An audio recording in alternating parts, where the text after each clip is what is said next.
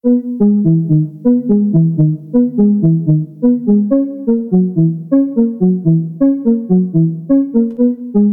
ist ja alles schön und gut. Das macht auch Spaß, irgendwie so zu wachsen darin, aber es gibt doch noch mehr als das. Das ist der Telekom Electronic Beats Podcast. Der Podcast für Music, Culture und The New Now. Hallo, willkommen. Gesine Kühne hier für euch heute im Telekom Electronic Beats Podcast. Schön, dass ihr wieder dabei seid. Ich habe mich für euch ein paar Kilometer durch die Stadt auf den Weg gemacht, um bei Kuchen und Cola mich mal genauer mit Sibel Jacqueline Kutscher zu unterhalten. Sibel, wer fragt ihr vielleicht? Genau, Jaco Jaco. Ein ganz sympathischer Synthesizer-Nerd ist die Wahlberlinerin, eine umsichtige, hilfsbereite Raverin und eine tolle Techno-DJ. Sie im Moment zu erwischen, um auf ihrem Flauscheteppich gechillt mal eine Stunde zu quatschen, das ist dieser Tage nicht ganz so leicht, denn Jaco Jaco ist viel unterwegs, sie spielt Live- oder DJ-Sets und alles mit ganz großer Hingabe und mit wenig Instagram-Selfies. Aktuell hat sie zwei Alben draußen, ihr Solo-Debüt Metamorphose und eine Zusammenarbeit mit dem Techno-DJ und Produzenten Rodhead und das Album heißt In Vere. So, alles weitere, das gibt es jetzt in unserem Gespräch. Sibel, schön, dass wir zusammenkommen. Ich falle hier gleich mal mit der Tür ins Haus, weil die Terminfindung ja nicht ganz so leicht war bei uns beiden, weil du einfach super viel unterwegs bist und dadurch verschiedenste Spielzeiten hast und aus dem Rhythmus bist. Also auch ein bisschen müde, ne? Aber eigentlich müsstest du das doch gewohnt sein, denn bevor du Musikerin wurdest, warst du ja auch noch eine ganze Weile Krankenschwester als ich noch jünger war, habe ich eigentlich, mochte ich das eigentlich, weil dann hat man halt diese Nachtruhe. Mhm. Und ähm, wenn alle dann tagsüber arbeiten äh, gehen, kann man halt so richtig im Schlafanzug den ganzen Tag zu Hause abhängen und dann irgendwie so ein bisschen rumgammeln, ein bisschen Musik machen, ein bisschen mhm. Serie gucken. Ähm, aber äh, irgendwann konnte ich das auch nicht mehr. Also vor allem, wenn man, dann habe ich für so eine Firma gearbeitet, wo jeder im Schichtdienst arbeiten musste. Da gab es nicht nur reine Nachtwachen und reine mhm. Tagdienste, mhm. sondern es wurde immer rotiert. Und das ähm, ist schon anstrengend. Und das war eins der ähm, schönsten Dinge, die ich dann nicht mehr machen musste, als ich halt äh, ausgestiegen bin aus dieser Branche. Mhm. Es war so, nicht mehr am Wochenende arbeiten und nicht mehr nachts oder abartig früh, so dass ich, ich musste manchmal um halb fünf aufstehen. Jetzt sagst du nicht mehr nachts arbeiten oder abartig früh genau. und nicht am Wochenende, Entschuldigung. Ja. Hörst du dich selbst reden.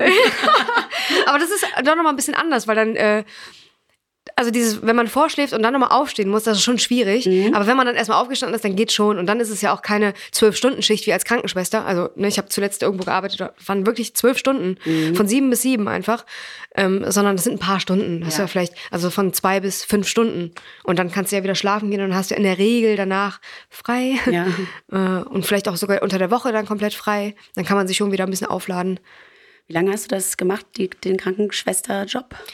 Ähm, also ich habe, die Ausbildung zählt ja nicht. Ähm, danach habe ich, glaube nur ein halbes Jahr auf der ähm, auf so einer internistischen äh, onkologischen Abteilung gearbeitet mhm. und dann bin ich nach Berlin gezogen und hier habe ich dann zwei Jahre für so ein für so Intensivbeatmungspatienten gearbeitet und währenddessen habe ich dann so einen so eine ähm, so ein Fernstudium gemacht und danach musste ich ein Trainee-Programm für dieses äh, für diesen Studiengang äh, vollziehen, sagt man so, um ähm, das abzuschließen. Ja. Und das war dann auch nur noch ein halbes Jahr.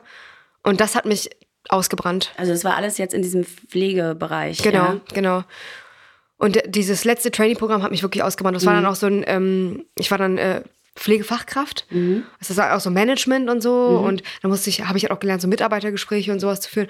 Und das ist einfach ach, das war überhaupt nicht meins. Ich habe es halt einfach gemacht, keine Ahnung warum. Es war so, ne, was kann man machen? Man kann in diese drei Richtungen gehen. Und dann habe ich mir das halt ausgesucht, weil ich Förderung bekommen hatte. Mhm. Aber ähm, es ist wirklich kein zu unterschätzender Beruf. Ja. Es ist wirklich nicht ohne. Also ich war ja dann relativ jung mhm. und äh, habe natürlich auch noch so nebenbei mein Leben gelebt. Es war einfach viel zu viel. Da muss man schon ähm, settled für sein. Mhm. Ich mochte es aber, also ich mag äh, den Job Krankenpflegerin mhm. ähm, oder Gesundheitspflegerin, sagt man jetzt. Und wenn ich es nochmal machen würde, was ich mir also durchaus vorstellen kann, weil es einem sehr viel gibt, mhm. Leuten zu helfen, dann nur eine halbe Stelle. du sagst, es gibt dir so viel Leuten zu helfen. Ist das so, dass ja, so, so der Kern, den du mitnimmst aus diesem Job für dein Leben halt auch, so dass du denkst, so, bin schon eine kleine Helfermaus, mache ich gerne. Wenn ich, ich, bin, ich bin Helfermaus, ja. Das Maus hört sich jetzt so despektierlich an, aber du weißt ja unter, nee, unter das macht schon Spaß. So, ne? Also man, man hat ja selber auch was davon, wenn man jemanden äh, so zum Lachen bringt oder mhm. wenn man jemanden glücklich macht, dann, dann das füttert ja auch die eigene Seele. Ja. Und ich glaube, das ist auch das, was am äh, bei so in so Partyszenarien auch Spaß macht. Mhm. Dieses, dieses Gemeinschaftsgefühl, alle sind irgendwie so füreinander da, man mhm. hat gemeinsam Spaß. Wenn es einem vielleicht nicht so gut geht, dann manchmal sieht man ja auf Partys, dann weint irgendwer oder und dann geht man einfach hin und fragt, ist alles okay bei dir? Und dann redet ja. man so zwei Stunden mit irgendwie Wildfremdes. ja, I know. Aber dann ist es halt äh, solved, ne, das Problem. Ja. ja, hatte ich auch am Wochenende erst tatsächlich. Ja. So ein Mädel, so zu viel MDMA genommen, Panik bekommen oh. und am nächsten Tag hat sie schon Downer gehabt und dann stand sie da vor mir mit ihren großen blauen Augen und da kullerten die Tränen und ich so, was ist passiert? Und habe einfach nachgefragt und dann hat sie es erzählt und sie so, ich habe Angst, dass es so bleibt. Ich so, okay, das und das und das ist passiert, die und die Fehler hast du gemacht. Das tut mir total leid, aber bitte keine Angst haben. So nicht in dieser Angstspirale hängen bleiben. Es mhm. wird alles wieder gut. Ne? Und du hast halt gemerkt, dass wirklich das Gespräch mit ihr, also einfach die wahrzunehmen, anzunehmen und auch dir zu sagen, du hast keinen Fehler gemacht. Das soll jetzt hier kein drogenbefürwortendes Statement sein, sondern halt einfach so, so geht man halt damit um. Mhm. So Menschen halt nicht vor die Fresse klatschen und sagen so, ja, was nimmt ihr aus Drogen oder sonst irgendwas, sondern mhm. nee, Verständnis haben. So, wir machen alle mal irgendwie dumme Sachen. Ähm, ob es halt mit äh, MDMA, das ist vielleicht ein bisschen gefährlicher als äh, mit anderen Substanzen äh, zu überdosieren, wobei sie hat halt einfach nicht den richtigen Zeitpunkt gefunden. Sie war nicht bereit. Das hat sie auch mir gesagt. Ich so, aha, erster Fehler zum Beispiel. Ne? Ja. Und sowas ist halt wichtig, dass man wirklich mit Leuten redet. Also ja, und auch einem, Erfahrungen genau, austauscht. Genau, und im Partykontext, wie du sagst, wenn es da jemand schlecht geht, das kann halt ja wirklich ganz schnell auch äh, enden. Und deswegen mhm. finde ich das total gut. Ja, aufeinander ähm, aufpassen einfach. Ne? Genau. Ne? Ist halt auch eine, soll ja auch schön sein für jeden. Genau, nicht, das muss ja keiner leiden auf einer Party. Nee, das finde ich wichtig. Also wirklich ähm, nicht diese Ego-Nummer durchzuziehen und zu gucken, dass man irgendwie seinen, seinen besten Abend hat, sondern wenn es halt Leuten schlecht geht, dafür ist ja Rave, Rave irgendwie. Das, mhm. das ist ja das, was uns wirklich verbindet, dass wir wirklich eigentlich immer füreinander da waren. Aber weiter zu dir. Ah, du hast also vor deiner Ausbildung auch schon Techno lieb gehabt? Auf jeden Fall, ja. ja. Also ich war schon eine Techno-Schlampe. Oh, so gleich, ja.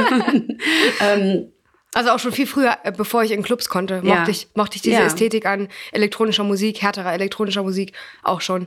Und ähm, bist du vielleicht wegen des Technos nach Berlin gekommen oder? Ja, ne? Also ich hätte, ich hätte diesen äh, Studiengang auch in Hamburg machen können, mhm. aber ich war halt schon ein paar Mal in Berlin äh, feiern und habe mir dann gedacht, nee, da muss ich hin. Ja. Techno hat gerufen. und Sibel ist gefolgt. Es hat so gemacht, boom, boom, boom. Wie bist du denn eigentlich so Fan von diese Produktion geworden? Also du warst ja vor allem erstmal Producerin, jetzt bist du halt auch noch DJ. DJ lässt sich, lässt sich halt auch ein bisschen besser vermarkten, ne? Und äh, ja, war, warst du so gelangweilt oder dachtest du, das, ich mag die Musik, dann muss ich jetzt da auch mal genau nachgucken, wie das produziert wird? Ja, also, also es kam schon eher aus diesem, aus dieser Ecke. Also ich habe halt so Synthesizer-Tracks viel gehört, also mhm. wirklich, die einfach nur mit so Moog-Synthesizern produziert wurden. Also so richtige Nerdmucke oder? So, so richtige, also sequenzbasierte Musik ja, und so also, So, also nicht so nicht so Songs, also man könnte ja sagen, Synthesizer-Musik ist auch was von New Order oder so, ja. Nee, also es war schon alles ohne Gesang, mhm. es war schon pur und auch ohne Beat, also mhm. einfach nur so Giorgio Moroder.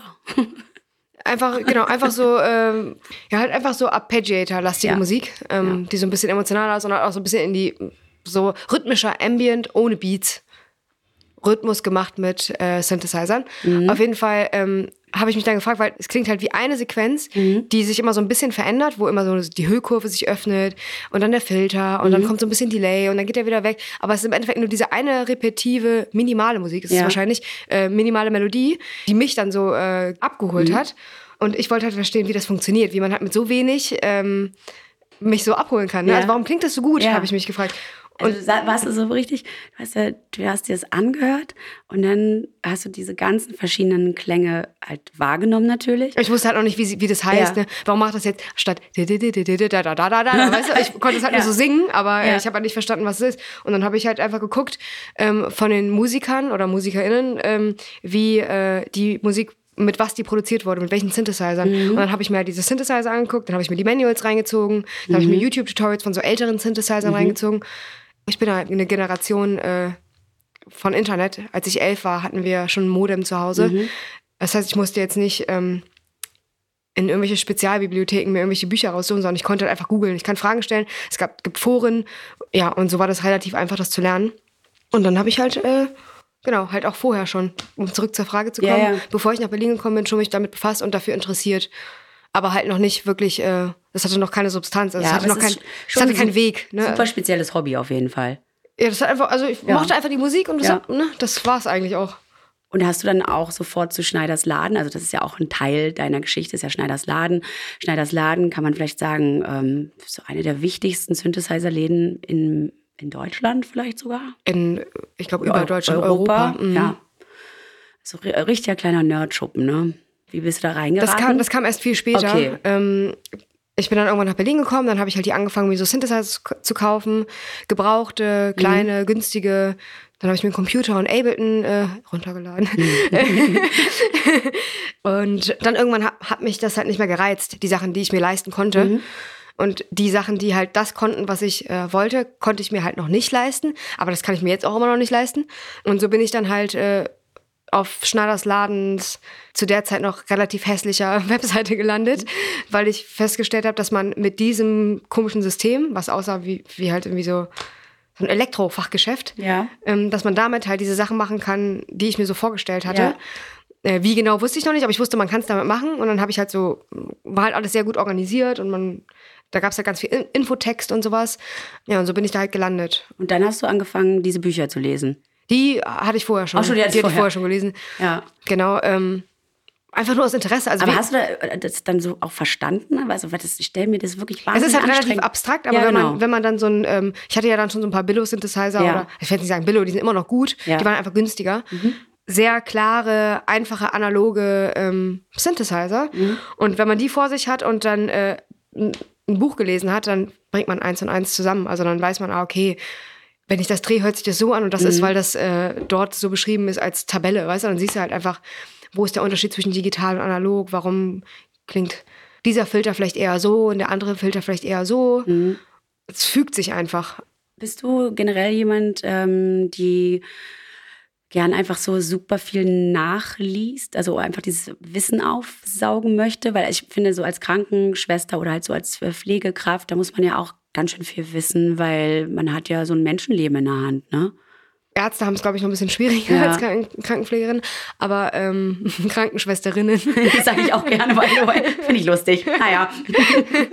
ähm, also ja, wenn ich mich für irgendwas interessiere, dann richtig. Aber wenn ich mich also für irgendwas nur so halb interessiere, dann bleibt das auch links liegen. Ne? Okay. Ne? Also es gibt so ein paar Themen, wo ich irgendwie Bock drauf habe mhm. und dann steigere ich mich auch rein.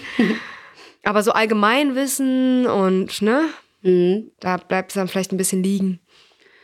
Also du hast auch YouTube-Tutorials geguckt, du mhm. hast nicht nur gelesen. Ja, klar. Genau. Ja. Also wenn man es einfacher haben kann, kann man natürlich auch. Und es ist halt auch schön, weil dann hat man äh, manche reden ja auch gar nicht, sondern die spielen nur den Synthesizer mhm. und schreiben Text drunter. Mhm. Aber dann hört man halt direkt und man hört halt auch Sachen, die man selber nicht zu Hause hat. Mhm. Das macht schon Sinn.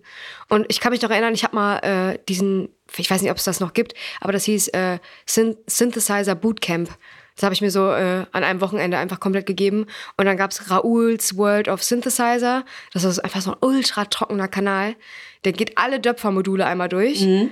Und macht eigentlich so keine geilen Sounds, aber man versteht dann einfach das Modul. Und die habe ich dann immer so auf doppelter Geschwindigkeit oder 1,5 Geschwindigkeit zum Schlafen geguckt. okay, jetzt wissen wir deine Vorlieben. Du, hast ja, du bist ja eine Raverin, ne? Wissen wir ja. Ja. ja. Wie sind denn, also ja, ich frage mir so dein, dein Rave-Umfeld. Da haben die irgendwann gesagt, Sibel, du hast doch eine mega Schacke. Ähm, was machst du eigentlich den ganzen Tag, wenn du halt nicht mit uns raven bist? So? Ich habe irgendwann äh, aufgehört zu raven. Okay. Einfach. Ja. Äh, und das war, ich glaube, das war auch so ein bisschen Flucht. Also Synthesizer ist dann auch ganz gut, weil man hat dann auch immer eine Ausrede. Mhm. ne, man, kann, man hat da zu Hause irgendwas, was einen ähm, da behält, weil mhm. man das, äh, also es war schon ein bisschen, ich war schon für ein paar Jahre ziemlich viel drin. Mhm. Ähm, um einfach meinen Kram zu machen, auch mal Musik, so Tracks zu Ende zu bringen. Ich hatte halt so eine Mission. Ich wollte unbedingt schaffen, dass ich irgendwie klinge wie so und so oder wie der und der Track. Also ich musste irgendwie, ja, musste das irgendwie verstehen. Und ich habe erst wieder angefangen, äh, feiern zu gehen mit äh, einer unserer bekannten Freundinnen, sorry. Mhm. Und ich hatte, war eigentlich schon so fertig mit Berghain. Mhm. Ich habe gesagt, ich mache jetzt mal eine Pause. Mhm. Das heißt, du hast also bis hierher gekommen, hast äh, weiter rumgenördet, gelesen. Ich bin hierher gekommen und, so und hatte erstmal meine Partyphase. Genau. Und dann hast du aber angefangen, Musik zu machen. Und dann, dann ich, genau, dann okay. wurde es ein bisschen ernster. Ja. Dann habe ich gedacht, okay, äh, ich könnte eigentlich schon auch selber mal einen Track machen. Ja. Und dann hat sich das alles so, habe ich mich ja reingesteigert und bin gerne zu, nachts wach geblieben, aber mhm. halt alleine zu Hause mit Synthesizern. Genau. Und dann kam irgendwann äh, Jen in mein Leben und äh, sie war dann so, komm mal mit Komm mal wieder. Ich so, oh nee. Und dann, ja. Jetzt hat sich das aber, jetzt habe ich ein gutes Gleichgewicht. Ist auch gut, man muss ja auch mal äh, zu Treffen gehen, man muss auch mal wieder zu Geburtstagen gehen und sowas, ne? Das ja. versuche ich gerade auch alles wieder aufzuarbeiten. Ich habe das ein bisschen schleifen lassen. Ja. Aber Phasen gibt es halt im Leben. Ich glaube, das ist ganz normal. Ja. Hoffentlich. du, wenn sie dich nicht mehr mögen, deine Freundinnen, dann sind es auch nicht die richtigen gewesen. Ja. Hast du das eigentlich früher gemerkt, dass du Talent hast? Weil also du hattest Interesse, aber das heißt ja erstmal nichts. Ne? Kann ja auch sein, dass du total Banane schlecht an den Synthesizern und im Musik machen bist, bist du aber gar nicht. Also ich habe ja äh, so viele Hobbys in meinem Leben schon gehabt, wie mhm. wahrscheinlich jeder. Aber ich habe schon gemerkt, dass als ich damit dann, äh, als ich dann so die ersten Synthesizer gekauft habe und gemerkt habe, okay, ich raff die direkt, mhm. habe ich schon gemerkt, okay, das ist gut. Mhm. Das macht mehr Spaß. Und ich konnte halt alles einfach so ab absorbieren und dann habe ich halt mir auch so komplexere Maschinen gekauft und so und ich habe schon gemerkt, ich lerne das schneller als jetzt vielleicht ein Kumpel, der sich die gleiche Maschine gekauft hat. Cool. Aber ähm, so als Talent habe ich das jetzt nicht. Äh, so, ich glaube, ich habe einfach mich ein bisschen, bisschen mehr reingesteigert. Ja, aber das hatte ich ja dann auch irgendwie bei der Stange gehalten, weil du es halt dann irgendwie schnell umsetzen konntest. Das, das sind ja auch Erfolgserlebnisse, die wichtig sind. Ähm, nichts ist schlimmer, als wenn das dann überhaupt nicht funktioniert. Oder? Ich habe halt vieles ausprobiert, ich auch Schnitzen und so. Probiert kann ich mich noch erinnern, immer im Nachtdienst. Und da, damit habe ich aufgehört. Ich habe alles an Schnitzmaterial verschenkt. Ich hatte alle meine Finger wund. Mhm. Ich habe mal ein Gesicht hinbekommen, aber ja, irgendwie, wenn ich glaube halt, wenn man irgendwas nicht wirklich mag, dann bleibt es auch nicht. Mhm. Und das anscheinend scheine ich das zu mögen und es mhm. liegt mir, deswegen ist es geblieben bisher. Ja. Und irgendwie ist es, ich bin eigentlich, ich will nicht sagen geizig, aber ich passe schon auf mein Geld ein bisschen auf. Aber da bin ich halt, da ist mir scheißegal. Mhm. Das lohnt sich, hat sich bisher immer gelohnt, mhm. mehr Geld auszugeben. Das ist ganz lustig, du machst äh, währenddessen du sprichst immer so eine Handbewegung zu deiner Rechten, weil dort dein Material quasi steht, weil ich darf ja bei dir zu Hause sein, was total cool ist. Und wir sind auch noch in einem Raum, wo viele bunte Kabel hängen und auch viele Knöpfe. Also ich gucke auch noch auf so ein Gerät, das ist aber nicht deins, oder? Mm -mm, nee. Von meinem Mitbewohner. Ähm, ja, das sieht mega spannend aus, überfordert mich total. Du hast mir deins schon mal erklärt und dann auch irgendwie ein, Foto geschickt und so. Das ist ein kleiner rosa Koffer, würde ich sagen, viele Knöpfe und wirklich wahnsinnig schöne leuchtende äh, Kabel dabei in, in Pink und Gelb und Türkis, also hell Türkis. Und bevor ich das jetzt weiter erzähle, weil es halt tatsächlich für Audio allein ein bisschen abstrakt ist, empfehle ich jetzt einfach an dieser Stelle mal das Electronic Beats Video ähm, One to Watch, ne, was äh, vor zwei Jahren mit dir erschienen ist. Und da erklärst du sehr schön so deinen modularen Synthesizer. Also äh, wirklich richtig schön, ganz, ganz nerdy auch, aber nicht so übernerdig, dass man denkt, so, oh, ich komme nicht mehr mit. Aber das werden, da fallen so viele Begriffe, wo ich dann auch schon dachte, so hui. Äh, also an dieser Stelle ist das quasi ähm, eine Watch, eine Guckempfehlung an die Zuhörenden, wenn ihr ein bisschen mehr über Sibels Kiste wissen wollt. ähm, wenn du aber jetzt wirklich einer ganz krassen Laien oder einem ganz krassen Laien das, das erklären möchtest, also was sagst du dann so, was du da für einen bunten Kasten hast? Was, äh, wie, wie, wie fasst man das ganz leicht zusammen? Also es ist halt ähm, ein Gerät, um elektronische Musik zu produzieren. Mhm. Das heißt, äh, man braucht Strom, Spannung und so weiter.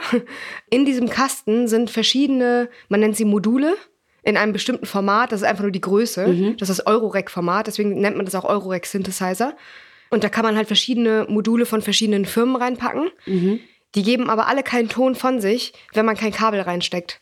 Erst, man steckt quasi die Verbindung von außen. Da ist von hinten nichts. Also die Module sind nicht von hinten miteinander verbunden über Lötstellen oder sowas, sondern man, man muss halt Kabel stecken. Mhm.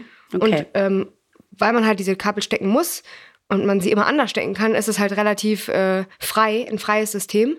Und äh, das Besondere daran ist einfach, dass man verschiedene, viele verschiedene Firmen kombinieren kann und äh, somit quasi dann einen ähm, spezielleren Klang hinbekommt mhm. als mit einem, man nennt es Desktop-Synthesizer, also einem Synthesizer, der so eine komplette Frontplatte hat, so in so einer Box ist von Ja. einer Firma, Ja. was auch sehr gut ist, aber ähm, halt limitiert in seinen Funktionen.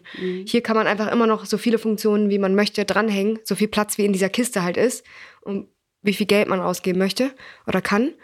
Ja, und das macht das halt besonders. Und deswegen hängen da so viele bunte Kabel dran und es sind so vi- viele verschiedene Arten von Knöpfen, weil es halt verschiedene Firmen immer sind. Das macht halt auch Spaß. Da hat man nicht immer so diese gleiche Haptik, sondern man Ja. hat auch mal so einen dünnen Knopf, man hat mal einen dicken, einen, der ein bisschen wabbeliger ist und einen, der mehr Widerstand hat. Ähm, Einer mit so orange-rot obendrauf, der andere mit einem Blau. Genau, manche kann man drücken und man kann auch digital und analog mischen da drin. Mhm. Ja, das ist einfach äh, so ein sehr individuelles, schönes, kleines, sehr gut klingendes Spielzeug. Ja, also ich sag's nochmal, das Video solltet ihr euch mal angucken, uh, Want to Watch auf YouTube von Electronic Beats, weil du ja dann auch tatsächlich so ein bisschen ähm, also was zeigst und man hört ja auch im Hintergrund auch Musik, so dass man sich auch ein bisschen was vorstellen kann, was für Klänge aus dem Kasten kommen. Oder man hört einfach mal dein Album Metamorphose an oder so. Wie und wann hast du denn entschieden, mit der pflegenden Arbeit aufzuhören und komplett auf das Musikbusiness umzusteigen? Weil das ist ja schon mega Scare, weil Ja. so viele Menschen wollen MusikerInnen sein.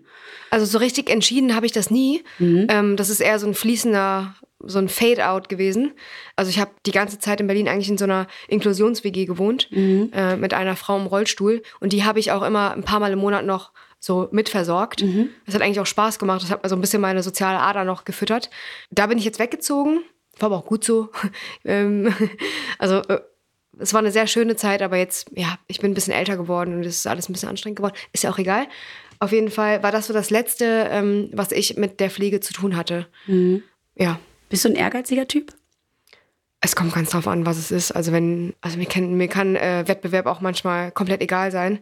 Aber wenn's, wenn ich weiß, ich bin, ich bin eh besser, brauch's gar nicht erst probieren, dann bin ich ehrgeizig. Mit meiner Mutter bin ich sehr gern ehrgeizig, aber das ist, glaube ich, das kommt von ihr. Ja. Weil sie zum Beispiel, wenn wir in der Küche kochen, dann sagt sie, kannst, du- kannst du auch so schnell schneiden wie ich?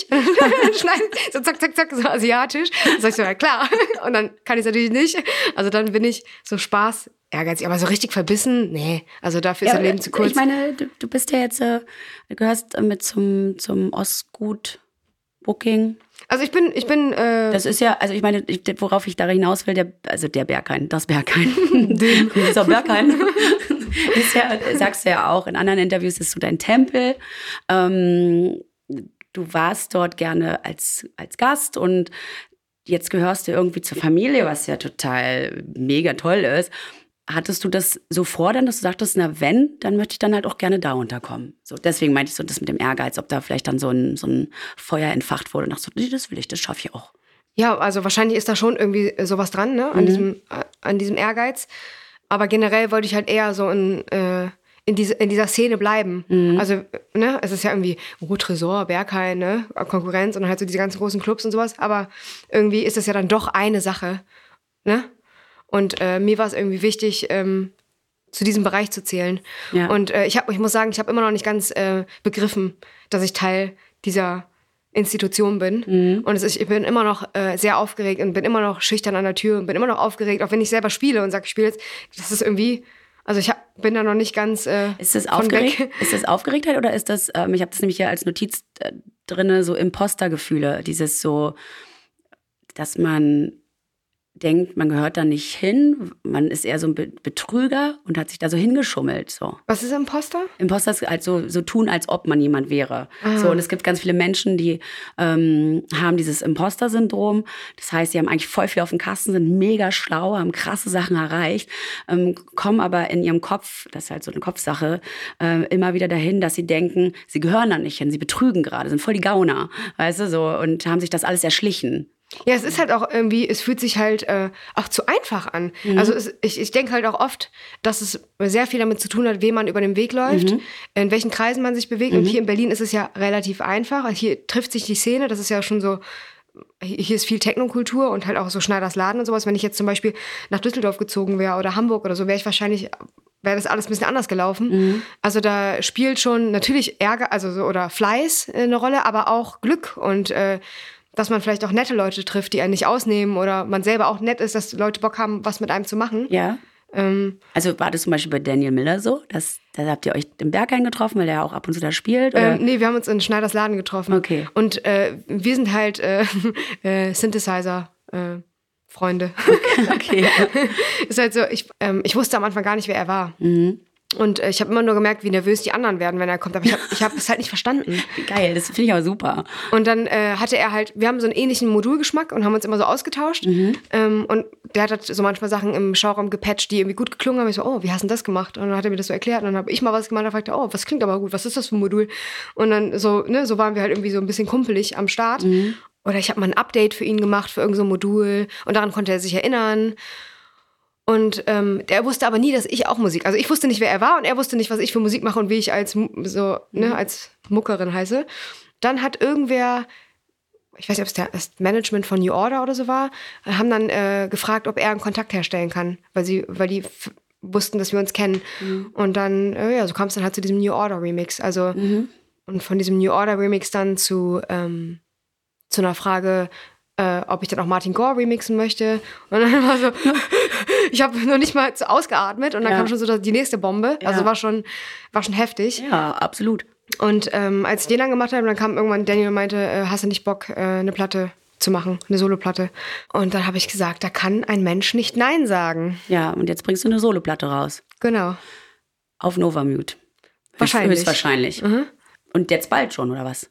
Ähm, genau, es ist ja gerade ein bisschen schwierig mit äh, Plattenpressen und so. Mhm.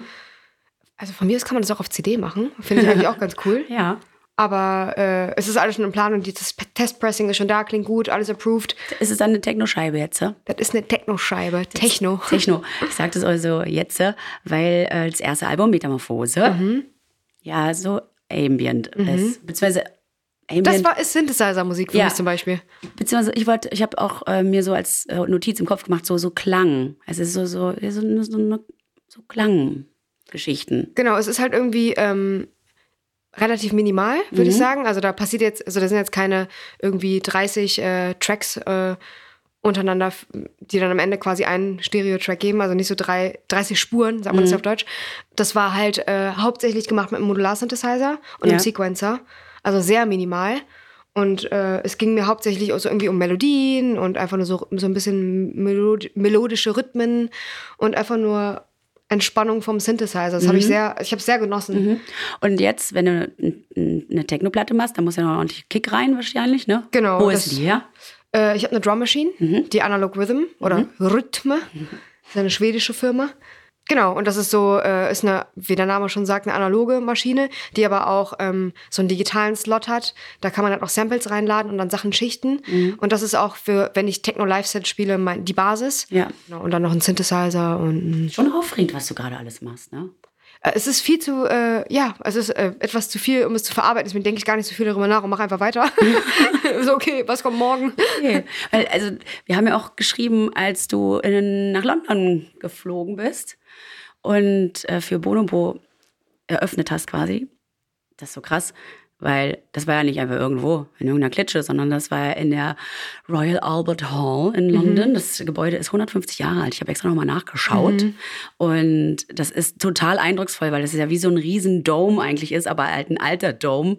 Ähm, von außen sieht das schon sensationell aus. Das muss ja innen drin, das, das, das, wie hat sich das dann bitte angefühlt? Das war heftig. Also die gesamte Produktion war heftig. Da waren äh, einfach auf der Bühne waren drei Techniker, hinten waren noch ein paar Front of House mhm. Leute. Ah, das war, ähm, es ging alles viel zu schnell.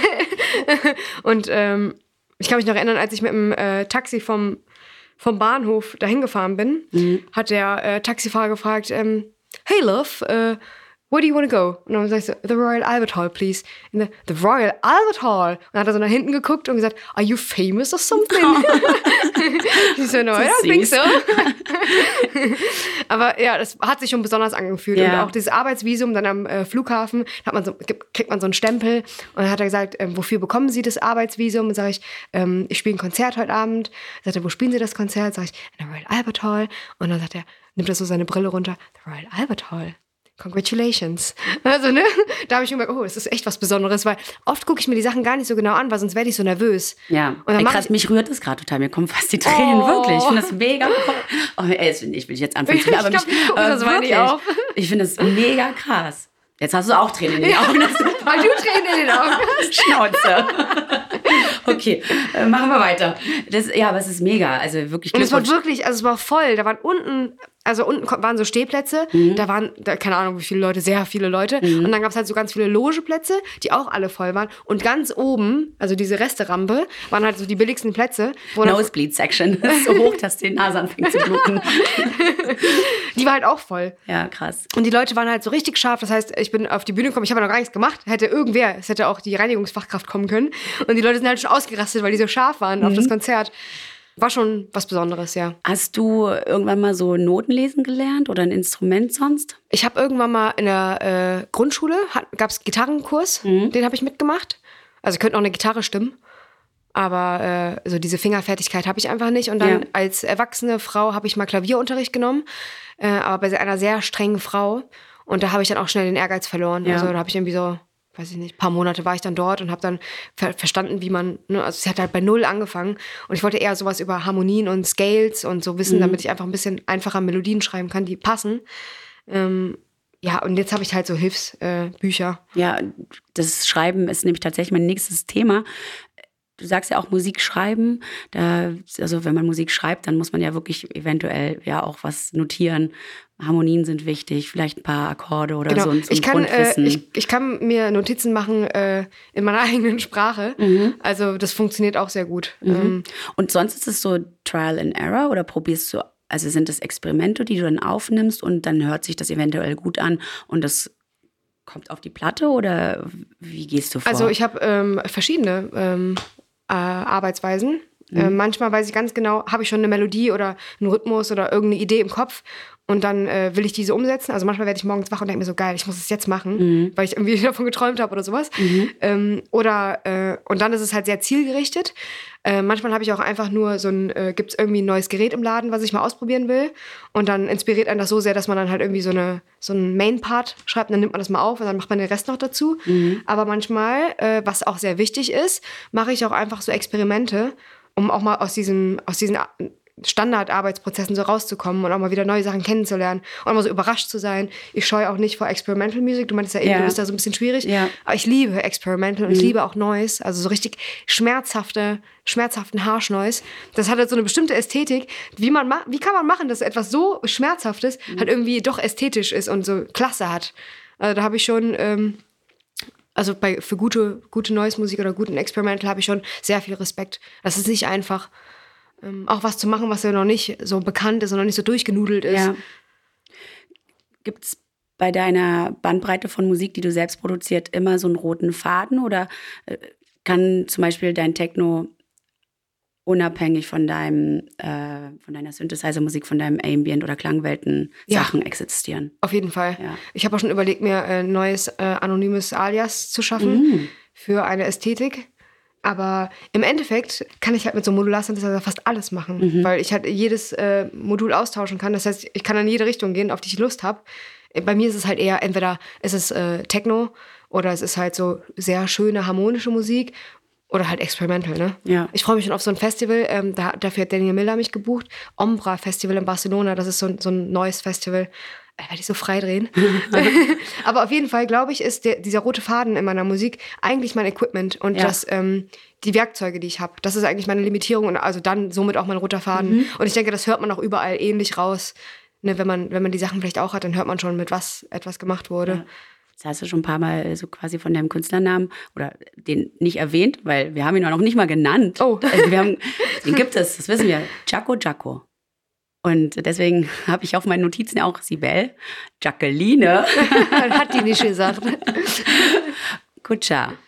Ja. Korrekt. Ja, Jacqueline. Mhm. Da kommt dann auch Jaco Jaco her, nehme ich an. Ja, ähm, das habe ich, äh, ich glaube, es war Jessie, meine äh, Freundin aus NRW, die hat, glaube ich, mich zum ersten Mal Jaco genannt. Mhm. So schöne Asi, schöne Asi-Peitsche. Ähm, und dann ha hat sich das halt so durchgezogen. Meine Freunde haben mich einfach alle Jaco genannt. Und dann äh, wollte ich halt einfach nur einen Soundcloud-Account, um Mucke zu hören. Und dann war Jaco aber schon vergeben, habe ich aber zweimal Jaco genommen. Okay. Und das ist dann hängen geblieben. Double Jaco. Double Jaco. ja. Du hast kurz nach deinem ersten Album ja gleich auch nochmal was Neues released mit Rothard zusammen. Mhm. Du nennst ihn den Techno-Wikinger. The Real. nicht, The Official. Nicht, nicht, nicht, den alten, den es wirklich gibt, sondern The Official. Äh, Finde ich ganz süß. Das ist ja auch, also ja, wieder so Klangmusik. Es gibt so ein bisschen was Technoides noch dabei. Wie ist denn das, wenn man so mit jemandem zusammenarbeitet? Also Rothard ist ja auch fast schon ein Urgestein, ne? eine kleine Koryphäe. Hat man da erstmal so einen Respekt oder findet man sich ganz schnell zusammen?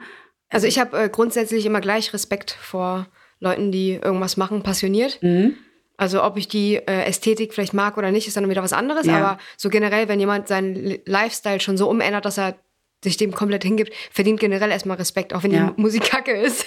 Also nicht, dass er jetzt kacke Musik macht, sondern halt generell. Wenn generell, ja, hab ich ne? verstanden, ja. Aber ähm, es dauert immer ein bisschen, bis ich mich öffne, glaube ich. Mhm. Das habe ich auch bei ihm gemerkt, weil eigentlich war der mega nett die ganze Zeit, aber hat, ich habe mich ein bisschen schwer getan. Dann weil du so eine so einen Respekt oder so eine Angst hattest, nicht gut genug zu sein? Nee, weil oder? ich einfach auch schon äh, schlechte Erfahrungen gemacht okay. habe mit Leuten, die, äh, mit denen ich Musik gemacht habe. Es war einfach so, es war einfach keine guten, waren keine gut, war keine gute Stimmung. Okay. Mhm. Also es ist nochmal ein ganz anderes Thema, wo man wahrscheinlich nochmal eine Stunde drüber sprechen kann, Musik mit anderen Leuten machen. Mhm. Aber äh, in dem Fall äh, kam es alles sehr natürlich. Also wir haben erstmal eine ganze Weile lang gechattet, haben uns so kennengelernt und der war ganz cool. Und ich habe auch, hab auch gemerkt, er ist jetzt nicht so auf Business aus, sondern wirklich einfach Mucke machen und ähm, eine gute Zeit im Studio haben. Und dann habe ich mir halt auch so seine Sachen äh, angehört, die er mit anderen Leuten macht. Und da habe ich schon gemerkt, der äh, gibt sehr viel Raum für äh, das Gegenüber, also für den Künstler oder die Künstlerin, mit der er arbeitet. Mhm.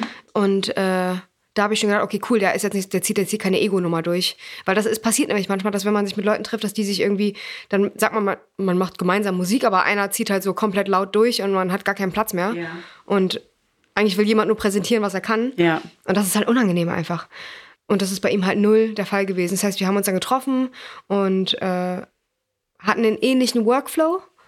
Das war einfach. Es kam, es war, fühlte sich sehr natürlich an. Und dann hat er natürlich noch so ein fettes Studio, wo ich dann irgendwie jeden Tag was anderes ausprobieren wollte. Mhm. Ähm, hab meinen Modular-Synthesizer eingepackt und dann haben wir halt so ein bisschen, ne, so da Spaß gehabt. also es war schon äh, eine gute Erfahrung. Mhm. Als ich reingekommen bin, habe ich sofort diese, ich sag immer, die Corona-DJ-Box gesehen. um das kurz zu beschreiben, es ist halt die Pioneer, äh, DDJ 400 Box. Ja, der, äh so, das ist, glaube ich, die Kiste, die in der Pandemiezeit am meisten verkauft wurde, weil ja gefühlt jeder Mensch DJ werden wollte. Also ich habe, ich sehe manchmal in äh, äh, Instagram Reels, äh, my son, three years old, already ruling the world. Und das ist halt so ein kleiner Junge, der halt irgendwie so außer Rhythmus tanzt und halt einfach nur irgendwelche Knöpfe dreht. und dann gibt es halt auch einen, der ist ganz schlimm, der ist sieben, also nicht er, wahrscheinlich sind eher seine Eltern schlimm, mhm. der schon richtige Gigs spielt. Ach krass. Und aber so mit diesem ganzen Posing, was halt die ganzen Scheißleute machen mhm. eigentlich, hat der sich schon abgeguckt. Und er wird dafür gefeiert. Ja. Du hast äh, das jetzt aber hier nicht, weil das dein DJ-Equipment ist, sondern weil du da äh, so Podcast-Mixe genau, aufnimmst. Genau. Ähm, und auch so, ich finde, man kann damit ganz gut Sachen vorbereiten, einfach. Ja. Anstatt einfach nur mit einer Maus und Recordbox, mhm. kann man halt schon einfach so ein bisschen spielen. Ja, das stimmt. Weil sonst ist das so futzelig dann, ne? Das ist halt so ein bisschen Plastik, ist halt leicht, das ist nicht ja. teuer.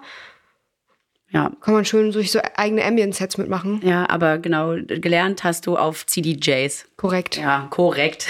das hatten wir auch schon vorher besprochen. Nur digital, was ja nicht schlimm ist. Und ja, wie gesagt, mich schreckt diese Box immer wieder ab. Deswegen dachte ich so, Gott, hat sie so auflegen gelernt? ist sie auch so eine Corona-DJ? Weil ich ja natürlich wusste, dass du erst Musik gemacht hast und dann das Auflegen dazu Es kam, kam. auf jeden ja. Fall später. Ja. Also das habe ich jetzt nicht, äh, es war jetzt nicht so äh, meine Leidenschaft wie bei anderen, so die so richtig diggen ja. und irgendwie immer die krassesten, weiß ich nicht, White Labels suchen und ja. sowas. Dafür habe ich ja eh keine Kohle. Mhm. Meine ganze Kohle geht fürs Equipment drauf. Mhm. Aber es macht schon trotzdem Spaß. Also, ja, aber ähm, ich meine, Dingen muss ja trotzdem, weil du musst ja so klar. musst einfach vier Stunden, muss ja auch mal füllen, ne? Aber es gibt ja auch so DJs, die irgendwie nur so 7-Inch äh, ja. Funk auflegen oder irgendwie ja. sowas. Das ist auch nochmal ein ganz, eine ganz andere äh, Ecke an, ne? Ja. An Musik machen. Was mir aufgefallen ist, gestern auch wieder, Du spielst also als DJ super schön groovigen Stuff. Das mag ich. Aber jetzt kommt das Aber. Zumindest von meiner. Äh, zumindest von meiner Seite. Also meinetwegen könntest du 5 BPM runterdrehen. Ja, was, Ja. was ist so schnell? Ja. Also es, gestern- und und das, meine Frage ist halt, weil äh, du weißt ja, wie ich zu 150 plus BPM stehe. Das ist, das so stehe ich nein, aber nein, auch Ja, dann. genau. Und eben, da stehen wir ja gleich zu. Aber gerät man in so einen Performance-Druck, weil gerade irgendwie alle nur am liebsten 170 BPM hören wollen und durchdrehen und, und man vielleicht dann Angst hat, dass man mit 138 vielleicht nicht ernst oder angenommen Ich habe wird? gestern 138 gespielt. Okay, dann waren meine Ohren zu langsam Du gestern. warst müde. Ja, genau. ähm, der, äh, der schnellste war 141. Ah ja, krass. Und dann bin ich aber wieder runtergegangen. Ja, Ähm, ja dann, aber dann ist ja alles in Ordnung wieder. ich glaube, äh, wenn die Mate kickt, dann äh, brauche ich es mal schneller. Also Ja. ich mag schon sportlich und ich muss mich auch irgendwie fit halten. Ja. Aber wenn, also weiß nicht, wenn jetzt irgendwer von mir äh, spielt, der 126 aufhört, dann passe ich mich dem schnell an. Ne? Mhm. Dann packe ich die Dub, äh, die Dub-Playlist raus und äh, fange erstmal langsam wieder an. Ja. Mhm. Aber generell mag ich schon sportlich. Also Aber ich finde so 100, also ey, 138 finde ich voll okay. Es war wirklich eher so der dann, und deswegen ruft sie auch noch. Ja, genau. Wenn die, Weil- die, die gleichen Tracks 145, 150, ciao. Das ist einfach nur Geschredder und Na, das Ding ist auch so. gar kein Platz mehr. Erstens kann man dazu nicht tanzen. Manche schon, die springen. Zweitens, ähm, das sage ich auch halt immer irgendwie mit, mit Techno-Fans, die Musik braucht ja auch so ein bisschen Zeit zum Atmen. Ja. Also auch gerade wenn es groovig ist, wie du sagst, funktioniert ja nicht mehr, wenn es schneller ist. Ja, Aber das der, shiftet, das der, shiftet der Groove alles. braucht halt Platz zum Atmen. Und so. vor allem in so einem Ort wie Berghain, wo ja, wo, wo es richtig hohe Decken gibt Ja. und es geht nach hinten und dann ist Beton, das äh, schallert ja alles wieder zurück und Mhm. dann gibt es halt so Echos und, und wenn man da zu viel, dann macht es in jeder Ecke nur fritte, fritte, fritte. Ja, das, also wie gesagt, ich finde diesen Trend ganz furchtbar. Das kann, kann man ja auch mal hier ganz öffentlich ins Mikrofon Mhm. reinsagen und hoffe, dass es bald wieder vorbei ist. Baustellen-Techno. Ja. Das ist, Einfach nur noch. das, ich habe wirklich von einem DJ-Kollegen gehört, der bei der Herrensauna oder wo auch immer, ist auch egal, BPM-Ziel rausgeholt, 170 BPM. Ich meine, 170 BPM kann halt auch geil sein, wenn es so Halftime ist. Wenn man das auch, wenn man langsam seinen Kopf wie so, weißt du, dazu dann zählen fängt, kann. dann fängt man wieder an, sich so in der Halbzeit zu bewegen. Oder okay. entweder ist man richtig zackig und zappelig oder, oder man ist halt der Chillige. Und, Mhm. ne? Also ist ja wie mit so, äh, keine Ahnung. Es gibt ja so ganz viel Broken Techno oder Ja. auch so ähm, Drum Bass oder, ne? Also das ist ja auch, das sind ja auch teilweise 160 oder 80 Mhm. BPM. Kannst du spielen, kannst du halten wie ein Dachdecker, aber es ist auch nochmal anders. Also wenn es jetzt einfach nur dünsch, dünsch, dünsch ist und tsk, tsk, tsk, dann ist es halt stressig. Mhm. Ja. Mhm. Und das kann man mal machen, vielleicht für eine halbe Stunde oder auch, lass es zwei Stunden sein, aber nicht eine ganze Nacht. Mhm. Dann kriegst du ja, äh, bist ja bescheuert. ja, ich hoffe, das hören jetzt die zuständigen BookerInnen dieser Welt. Ne?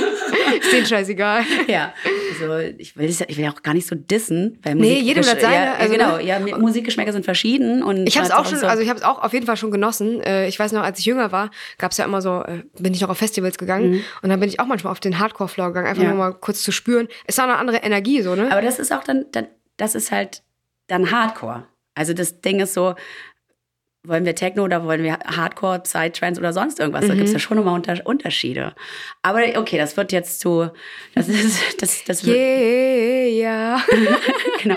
Wir wollen einfach alle, ähm, doch, dass wir lieb miteinander sind, ne? ja. Wie sagt man? Leben und leben lassen, ne? Ja, also ich wollte halt Viel mich, Erfolg. Mich, mich interessiert halt nur, ob man dann halt wirklich äh, sich so ein bisschen getrieben fühlt oder vielleicht auch manchmal, wenn man ein bisschen unsicher ist, denkt so, scheiße, ich muss jetzt vielleicht doch anziehen. Oder hast du auch schon mal gehört, äh, mach mal schneller? Nein, Okay, Gott sei Dank. nur mach mal lauter. Okay. Ähm, ich habe eine bestimmte Art und Weise an äh, Tracks, die ich mag. Mhm. Und äh, was ich nicht mag, das spiele ich natürlich nicht. Also deswegen habe ich da auch keinen Druck. Und wenn, wenn andere das auch mögen, perfekt. Ja. Ne? War die Pandemie schlimm für dich oder war das eine okay Auszeit quasi? Es ist wahrscheinlich sehr unkorrekt, das zu sagen, aber ähm, ich habe sehr viel aus dieser Zeit gezogen und ähm, sehr viel so abgearbeitet, was immer liegen geblieben ist. Ich finde das völlig okay, weil jeder, jeder hat es irgendwie anders empfunden. Ich meine, das ist natürlich auch sehr so. traurig. Es sind ja auch sehr viele Ja. unschöne Dinge passiert. Ja, ja. Also auch in, in meinem engen, äh, also in, meinem, in meiner Familie sind keine schönen Dinge passiert, Mhm. aber für mich persönlich, ich war halt auch echt drüber. So mit Mhm. der, es ging, es ging gerade so los und es kamen so Bookings rein, wo ich dachte, Alter, fuck, jetzt habe ich dazu schon zu allem Ja gesagt. Wie schaffe ich das überhaupt? Ja. Noch Vollzeit oder noch ne, voll gearbeitet. Und dann war ich schon ein bisschen erleichtert, als es so äh, ab, abgebrochen ist. Ähm, Und dann hatte ich halt auch zum Beispiel Zeit für Musik, wie zum Beispiel Metamorphose Ja. oder auch mal so ähm, einfach nur mal Musik machen ohne irgendeinen, ohne irgendeinen Druck. Mal wieder Bücher lesen, Auch ganz schön. Papierkram erledigen, ne? ausmisten. Nach ein paar Jahren einfach mal. Ne? Ja, cool. Und auch mal so ein bisschen ähm, evaluieren, ne? mal runterfahren. Wie war's denn für dich? Äh, anstrengend, weil auf einmal so viel weggebrochen ist und ich mir finanziell ganz schön ins Hemd gemacht habe. Ja, das glaube ich. Ja. Dann haben wir das aber irgendwie ganz gut angepasst in den verschiedenen Bereichen, in denen ich arbeite. Und dann hat mir, hat mir das irgendwie gefehlt, Musik machen zu können. So. Und dann hab- haben wir das halt viel zu Hause gemacht. Das war auch total schön. Das dann wiederum war sehr schön, weil wir sehr viel Zeit zu Hause zum Hören und Analysieren hatten. So. Mhm. Das war ganz cool. Also, weil, was sollten wir sonst machen? Ja. Ja, und ich habe auch immer das Gefühl, dass ich zu wenig zu Hause bin. Ich bin dann irgendwie immer unterwegs. Und so war ich mal gezwungenermaßen. Ich war vorher halt auch sehr viel unterwegs und es war eine gute Zwangspause. Mhm. Und seitdem bin ich ja nicht mehr so viel unterwegs. Das ist auch ganz schön. Es ist wahrscheinlich auch ein Einbruch für die äh, Clubkultur, weil wahrscheinlich auch die ganzen vielleicht älteren Raver gemerkt haben, dass Ey. Sp- Sport. du bist doch noch jung. Dass Sport und ähm, gesunde Ernährung halt auch Spaß machen können. Ja. Und zu Hause kochen und, ne? Ja. Und auch mal so alleine sein und sowas. Also ich glaube, das merken ähm, Promoter oder halt Clubs, ClubbesitzerInnen schon. Ja, es gab, gab glaube ich, nochmal echt einen krassen Change so von der, von der Crowd. Schön, dass ich gerade zwei Anglizismen benutzt habe. Naja, aber wir wissen ja, was wir meinen. Ne? was ich noch ganz schnell von dir wissen möchte, bevor es dann zum Ende kommt. Du bist Das war jetzt jetzt, auch wieder so schnell. du bist jetzt kein un, unbekannter, keine unbekannte Künstlerin mehr. Also geht, also ne? Also, Aber also, also, ich, kann mir schon, ich kann mir schon vorstellen, dass aber deine Beliebtheit so von Fremden, die dann irgendwas von dir wollen, vielleicht steigt und man vielleicht mal gucken muss, wer will einem was Gutes und wer will einen vielleicht nur so ja, anzapfen. auf jeden Fall. Ja. Ähm, aber dafür habe ich ja Freunde, die auch gut, gute äh, Fühler haben. Mhm. Und man merkt relativ schnell, also wenn natürlich jemand sehr gut manipulativ ist, dann habe ich ja verloren. Ja. Aber dann merke ich spätestens dann, dann habe ich auch was gelernt. Aber äh, ja, also so viel will man jetzt von mir auch nicht. Und Angebote, ist es da auch so? Kommt da viele reingeflattert und äh, du merkst da so, das ist nicht ganz in Ordnung, das mache ich nicht. Also geht's geht's da nach Bauchgefühl? Ja, oder? genau. Also Bauchgefühl ist äh, so Intention, aber ich rede schon sehr viel mit anderen Leuten. Mhm. Ich frage, ähm, ist die Person korrekt? Ne? Hast du schon mal mit der gearbeitet? Oder ähm, wenn zum Beispiel jetzt irgendwie so, ein, so eine komische Anfrage kommt, die so ein bisschen pushy ist, dann frage ich halt Leute aus der Umgebung, was hat denn die Person für einen Ruf? Oder, oder ich frage halt einfach Freunde und sag, sag mal, letztens haben wir doch die und die Person getroffen. Mhm. Sag mal, was denkst du von der Person? Und das, das reicht eigentlich schon. Also ich tausche mich schon sehr aus. Alleine kann man das alles eh nicht schaffen. Also äh, ob das jetzt Musik produzieren ist, auflegen oder so, man ist ja immer irgendwie gemeinsam. Ähm, man holt sich ja immer irgendwo seine Tipps und Tricks ab und gibt ja auch gerne wieder was ab.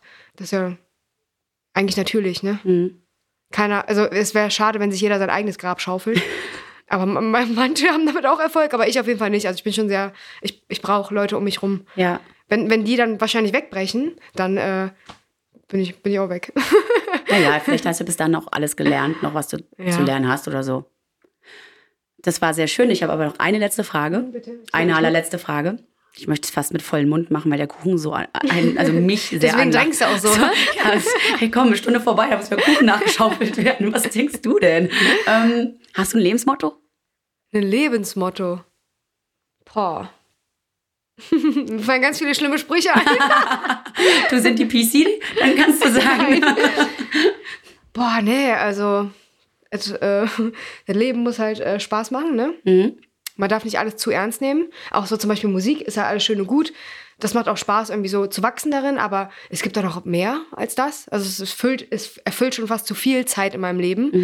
Deswegen will ich auch wieder mehr Freunde treffen und auch mal so aus diesem, aus meinem Musikzirkel so rauskommen, diese ganzen Nerds. Ja, und sonst, wie eben schon gesagt, leben und leben lassen. Ne? Jeder zieht sein Ding durch. Der eine mit mehr oder weniger Erfolg, aber eigentlich hat man, wenn man äh, vor seine eigene Haustüre schaut, immer schon genug zu kehren. Ja. Also auch ich, ne? Ja. Bevor ich jetzt andere Leute herziehe und über Schredder-Techno läster, kehre ich mal erstmal über meine Mixdowns. ähm, ja, also Ansonsten nicht so viele Selfies im Internet verbreiten. zum Beispiel, ist dann dein Lebensmotto. Mach mal weniger Selfies. Weißt du, für mich oder was? ähm, nee, das Internet auch nicht zu wichtig nehmen, nicht vergleichen vielleicht. Das haben wir ja vorher alles besprochen, was manchmal einen so ankotzt. Ne? Ja, man muss halt äh, irgendwie was finden was einen am Leben hält, ne? Ja. was, einen, was einen fröhlich hält. Das ist nicht unbedingt Instagram, liebe Freunde. Genau, ja. ja. Das ist eher eine Sucht, so, ne? Das ist, ja. das ist Konsum. Das ist sehr passiv. Aber so, was einen aktiv am Leben hält, dass man denkt, oh geil, ich, ich stehe jetzt auf und dann mache ich das. Der eine mhm. geht halt joggen, manche anderen, äh, weiß ich nicht, was macht man noch so? So Yoga, die, die finden halt ihre Erfüllung in, in Bewegung. Mhm. Halt einfach äh, irgendein Hobby finden, was einen so richtig, äh, was einen Bock zum Leben gibt wo man Bock hat, Energie rein zu investieren. Und dann hat man auch schon gewonnen. Also. Und dann halt gucken, dass alle Freunde und Familie cool. Warum fange ich jetzt gleich an zu heulen? Ich, ich sehe das, seh das auch gerade schon wieder, wie deine Augen so voll laufen. Wie süß bist du denn bitte? So, jetzt muss man ganz dringend aufhören. Sibel, es war so schön mit dir. Lass uns Kuchen essen. Kuchen essen. Danke, Hoshi. Jaco Jaco im Gespräch hier im Telekom Electronic Beats Podcast. In unserer Unterhaltung erwähnen wir beide ja den Electronic Beats Film One to Watch. Und hiermit lege ich diesen euch auch nochmal ans Herz. Der ist wirklich sehenswert. Ansonsten kann ich den Klangfans unter euch sagen, schaut doch mal, dass ihr Sibel mal live erwischt.